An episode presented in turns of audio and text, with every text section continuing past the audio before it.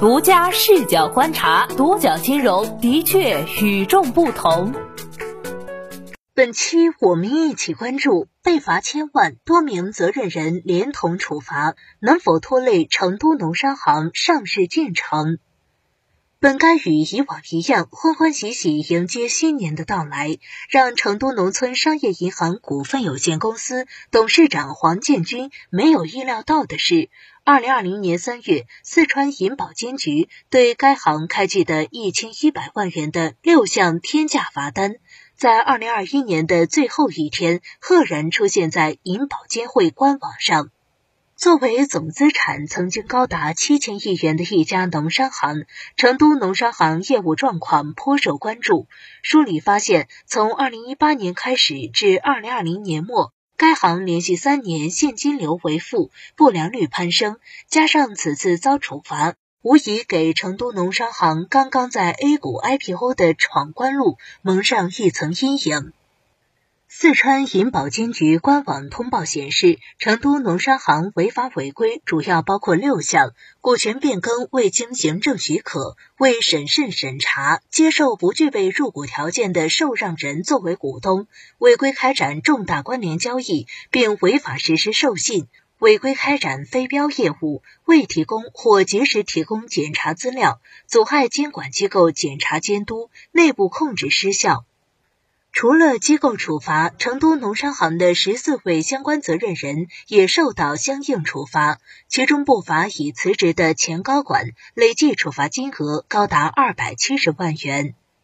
在成都农商行股权变更中，因未经行政许可接受不具备入股条件的受让人作为股东，阻碍监管机构检查监督、内部控制失效的行为，承担直接领导责任的相关责任人，包括该行的法人代表陈平、原董事会秘书瞿俊彦、品牌部负责人程香启。三人分别被处以五十万元、二十万元和十万元的罚款，并给予警告处分。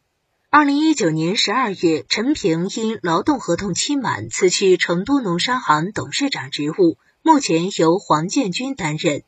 与陈平同样处分五十万元罚款金额的，还有该行原资产管理部副总经理李林坤。违规原因主要是向四证不全的异地房地产项目实施授信，未向监管部门报备的行为，负直接管理责任和经办责任；对成都农商行虚假转让融资业务的行为，负直接管理责任。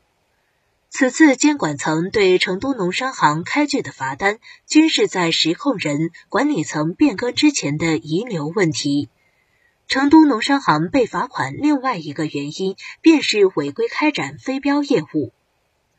二零一九年之前，成都农商行的应收款项类投资业务中，占比最高的是信托及资产管理计划等非标投资。二零二零年被高流动性的债券投资取代。根据该行二零二零年年报披露，当年的信托及资管计划投资规模为二百三十二点二亿元，与二零一九年年底相比下降百分之二十五点一。该业务已经连续下降两年，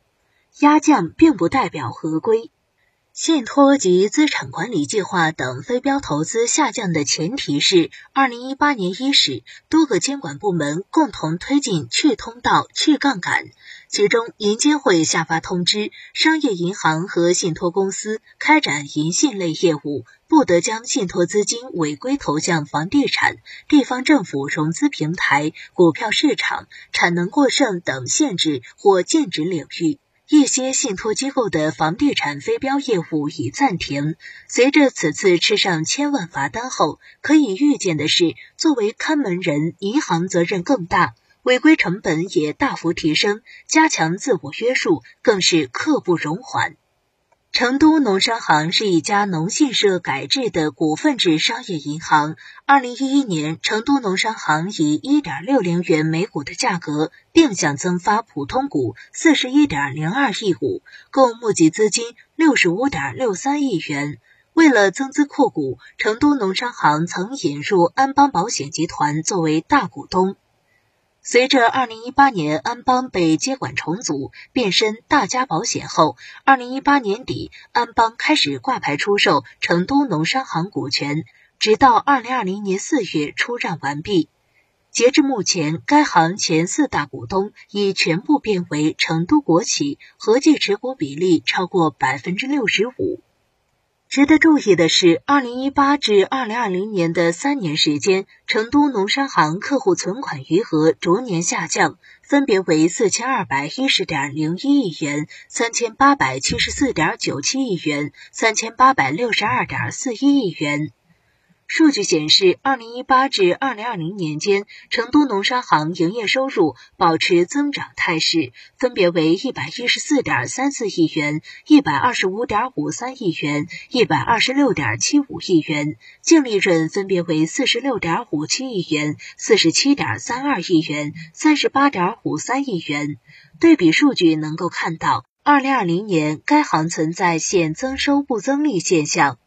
此外，根据成都农商行年报显示，二零一八至二零二零年，成都农商行连续三年经营活动产生的现金流净额均为负值，分别为负五百六十九点零九亿元、负三百四十四点九八亿元、负二百六十一点九六亿元。一是股东变革后产生的波动，另一方面，主要由于收取利息和手续费及佣金、客户存款和同业存放款项净增加等带来的现金流入小于发放贷款和垫款净增加，向央行借款净减少等带来的现金流出。与此同时，近几年贷款质量亦出现下滑。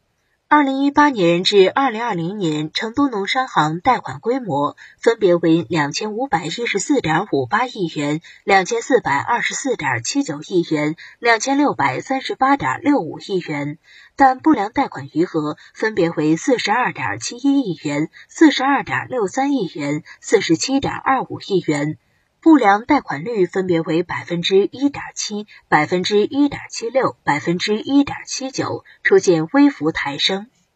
二零二零年九月，联合资信发布的《成都农商行二零二零年主体长期信用评级报告》中提到，该行未来的主要发展战略目标如下。一年内以稳发展、促转型为工作重心，实现公司股权变更后的平稳过渡。三年内对标国内优秀上市银行，争取综合实力重回全国农商行第一梯队。五年内提升经济化管理水平和专业化经营能力，推动资产规模、盈利、资产质量及资本实力等关键指标全面提升，实现上市目标。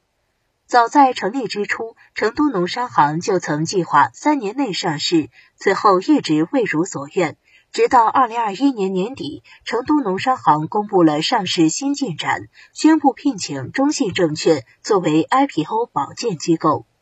众所周知，股权质押与其他担保方式相比，其法律风险较大，对于公司上市来说，无疑是添加了前进难度。面对成都农商行的现状，此前西南财经大学金融学院数字经济研究中心主任陈文对证券日报表示，股东问题此前一度影响了成都农商行的发展。随着二零二零年原有股东持股处置工作的完成，国资持股比例大幅提升，对该行未来的稳定经营有较大帮助。国资持股比例大幅提升，对该行未来的稳定经营有较大帮助，也为其冲刺 A 股 IPO 打下了基础。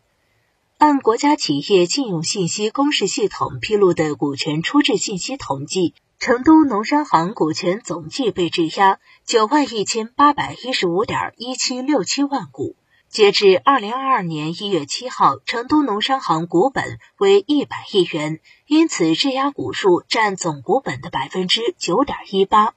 其中，第三大股东成都金融控股集团有限公司出质四万零九百万股，占比最多；其次为第八大股东成都市携程资产管理有限责任公司出质一万七千六百万股。目前，在现金流连续三年为负、不良贷款率持续抬高情况下，又经历了银保监会的巨额罚款之后，这家农商行是否能顺利实现 IPO 之梦？欢迎留言讨论。